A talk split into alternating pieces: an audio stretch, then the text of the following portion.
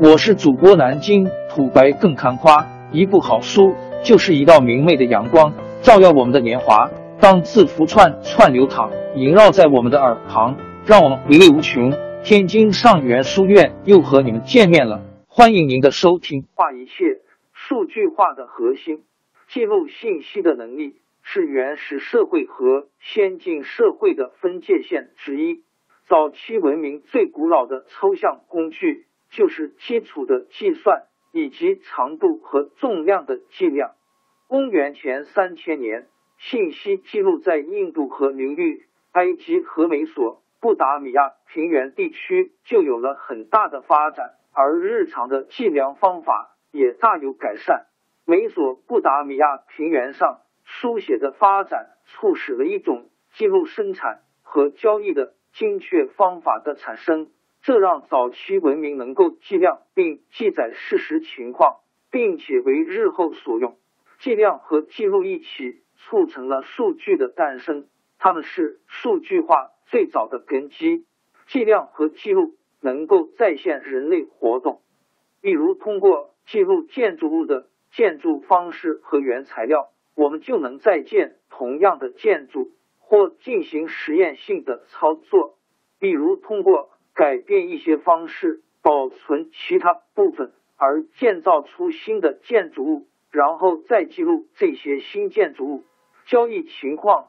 一旦得到记录，我们就可以知道一块的丰收时稻谷的产量是多少，需要上缴多少政府税收。计量和记录为预测和计划奠定了基础。虽然这建立在假定明年的收成。和今年一样的基础上，有了记录，交易双方才会知道他们赊账的情况。而如果没有这些凭证的支持，欠债的一方则完全可以不用还钱。几百年来，计量从长度和重量不断扩展到了面积、体积和时间。公元前的最后一个千年，西方的计量方法已经基本准备就绪。但是还是有着比较严重的缺陷。早期文明的计量方法不太适合计算，哪怕是比较简单的计算，例如罗马数字的计算系统就不适合数字计算，因为它没有一个以十为底的计数制，或者说是十进制，所以大数目的乘除，就算是专家都不知道该怎么算，而简单的乘除。对一般人来说也不容易。大约公元一世纪的时候，印度发明了一种自己的数字系统，它传播到了波斯，并在那里得到改善，而后传入阿拉伯国家，得到了极大的改进。这也就是今天使用的阿拉伯数字的前身。十字军东征给当地人民带来了彻头彻尾的灾难。但同时也把西欧文明带到了地中海东部，而其中最重要的引入就是阿拉伯数字。公元一千年，教皇希尔维斯特二世开始倡导使用阿拉伯数字。十二世纪，介绍阿拉伯数字的书籍被翻译成拉丁文，传播到了整个欧洲地区，这也就开启了算术的腾飞。早在阿拉伯数字传播到欧洲之前，计数板的使用就已经改善了算术。计数板就是在光滑的托盘上放上代币来表示数量，人们通过移动代币到某个区域进行加减。但是这种计数板有着严重的缺陷，即过大和过小的计算无法同时进行。最主要的缺陷。还在于这些计数板上的数字变化很快，不小心的碰撞或者是摆错一位，都会导致完全错误的结果。而且，即便计数板勉强可以进行计算，它也不适合用来记录，因为一旦需要将数字记录在计数板以外的地方，就必须把计数板上的数字转化成罗马数字。这可就费时费力了。算术赋予了数据新的意义，因为它现在不但可以被记录，还可以被分析和再利用。阿拉伯数字从十二世纪开始在欧洲出现，而直到十六世纪晚期才被广泛采用。到十六世纪的时候，数学家们大肆鼓吹他们使用阿拉伯数字计算能比使用计数板块六倍。但最终让阿拉伯数字广为采用的，还是复式记账法的出现。它也是数据化的一种工具。公元前三千年，会计手稿就出现了，但是记账法在接下来的几百年里发展缓慢，基本上一直保持在记录某地的某个特定交易的阶段。记账人和他的雇主最关心的就是判断某个账户或者自己所从事的行业是否赚钱。而这正是当时的记账手法无法轻易做到的事情。到了十四世纪，随着意大利的会计们开始使用两个账本记录交易明细，这种尴尬的境地开始发生改变。这种记账法的优势在于，人们只需要将借贷相加，就可进行制表，并得知每个账户的盈亏情况。如此，数据骤然发生了。虽然仅限于读出盈亏情况，如今复式记账法通常被看成是会计业和金融业不断发展的成果。事实上，在数据利用的推进过程中，它也是一个里程碑式的存在。它的出现实现了相关账户信息的分门别类记录，它建立在一系列记录数据的规则之上，也是最早的信息。记录标准化的例子，使得会计们能够读懂彼此的账本。复式记账法可以使查询每个账户的盈亏情况变得简单容易。它会提供交易的记账线索，这样就更容易找到需要的数据。它的设计理念中包含了纠错的思想，这也是今天的技术人才们应该学习的。如果一个账本看着不对劲，我们可以查询另一个相对应的账本，但是和阿拉伯数字一样，复式记账法也没有立即取得成功。直到两百年之后，一个数学家和一个商业家族才让他大受欢迎。他们也改变了数据化的历史。这个数学家就是方济各会的修士路萨帕西奥利 （Luca Pacioli）。一四九四年。他出版了一本为普通读者和商人所写的数学教材，这本书大获成功，成为盛行一时的数学教科书。这是第一本全书都使用阿拉伯数字的书籍，因此也促进了阿拉伯数字在欧洲的传播。当然，这本书最大的贡献在于他对复式记账法的详尽论述。接下来的几十年间。这个论述复式记账法的部分被分别译成了六种语言，并且成为几个世纪的通用范本。而所谓的一个商业家族，就是指美第奇家族、威尼斯商人和艺术资助人。十六世纪，这个家族能成为欧洲最有影响力的银行家族，很大一部分要归功于他们使用的一种高级数据记录方法。复式记账法，帕西奥利的著作和美第奇家族的成功，奠定了复式记账法成为标准数据记录法的基础，也奠定了阿拉伯数字在此之后不可取代的地位。伴随着数据记录的发展，人类探索世界的想法一直在膨胀。我们渴望能更精准的记录时间、距离、地点、体积和重量。等等，到了十九世纪，随着科学家们发明了新工具来测量和记录电流、气压、温度、升平之类的自然科学现象，科学已经离不开定量化了。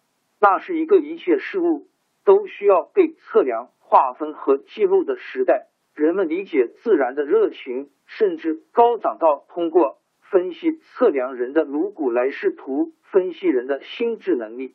好在对颅相学这类伪科学的热情最终淡去了，但是人类对于量化一切的热情却始终没有减退。新工具和开放的思维促进了测量事物和记录数据的繁荣，而现代数据化就诞生于这片沃土之中。数据化的基础已经奠定完好，只是在模拟时代，这依然是费时费力的。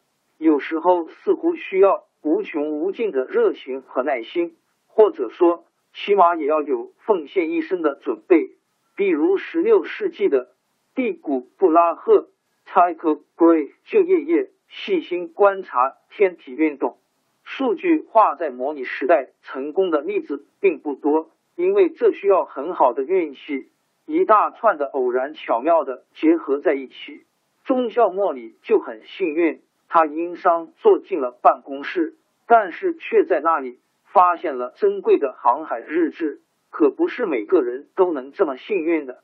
然而。数据化的实现有一点必不可少，那就是要从潜在的数据中挖掘出巨大的价值，然后揭示出新的深刻洞见。计算机的出现带来了数字测量和存储设备，这样就大大提高了数据化的效率。计算机也使得通过数学分析挖掘出数据更大的价值变成了可能。简而言之，数字化带来了数据化，但是数字化无法取代数据化。数字化是把模拟数据变成计算机可读的数据，和数据化有本质的不同。世间万物的数据化，只要一点想象，万千事物就能转化为数据形式，并一直带给我们惊喜。也获得的触感技术先导。专利于东京的月水重成教授对臀部的研究工作具有相同理念。知识产权律师称那是一块触感灵敏的地板，就像一个巨大的智能手机屏幕。其潜在的用途十分广泛，它能分辨出放置其上的物品。它的基本用途就是适时的开灯和开门。然而，更重要的是。它能通过一个人的体重、站姿和走路方式确认他的身份。他还能知道某人在摔倒之后是否一直没有站起来。有了它，零售商可以知道商店的人流量。当地板数据化了的时候，它能滋生无穷无尽的用途。其实没有听上去那么荒谬。自我量化是一项由一群健身迷、医学疯子。以及技术狂人发起的运动，通过测量身体的每一个部位和生活中的每一件事，来让生活更美好，或者至少用量化的方式来获得新知。目前，自我量化运动规模还很小，但正在日益壮大。随着智能手机和计算机技术的普及，对个人最重要的生活行为进行数据处理。从未如现在这般容易。许多创业公司通过测量人们夜间的脑电波来试图找出他们的睡眠模式。泽罗公司则早已制作出了世界上最大的睡眠活动数据库，揭示了男性与女性睡眠时快速眼动量的差异。Asmopolis 公司将一个感应器。绑定到哮喘病人佩戴的呼吸器上，通过 GPS 定位，在汇总收集起来的位置数据，可以判断环境因素，如接近特定的农作物对哮喘的影响。Fitbit 和 j a w b o n 公司让人们测量他们的体力活动和睡眠。Basis 公司用腕带来监测佩戴者的生命体征，包括其心率。和皮肤电传导率，以此测试他们所承受的压力。二零零九年，苹果公司就申请了一项专利，通过音频耳塞收集关于血液氧和心率和体温的数据，获取数据正变得比以往任何时候都简单而不受限制。数据化能帮助我们获取到更多关于人体运作方式的信息。